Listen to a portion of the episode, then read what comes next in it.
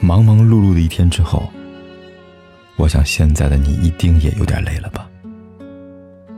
过来吧，坐在我身旁，听听我们的故事，还有凯哥那句熟悉的晚安。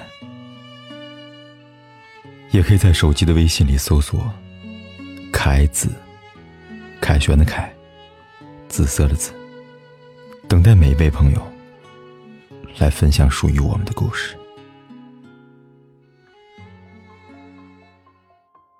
差不多这三个字，刚听到的时候，觉得好像每个人都过得不错，大家都有着相差无几的生活，谈着说着过去的爱情，做着一份不算太差的工作，安分守己，慢慢老去。但其实好像每个人都只是过得不太狼狈而已，不狼狈可以不满意，不快乐。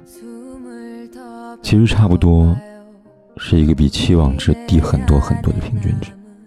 是你明明想要和一个很爱很爱的人结婚，却决定放弃等他出现，而是相信和谁过都一样吧。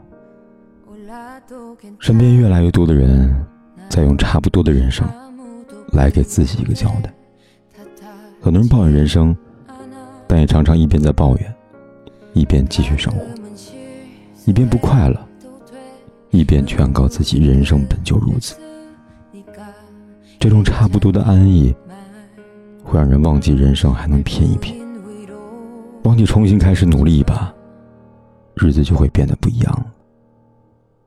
你可以过得成功，赢得认同和尊重；你也可以过得一团糟，让人嫌弃。但你不可以再用差不多来安慰自己了。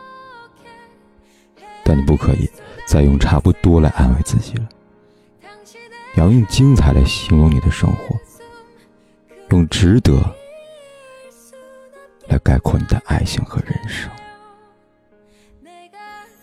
开哥今晚的睡前想对你说，姑娘，人生很短，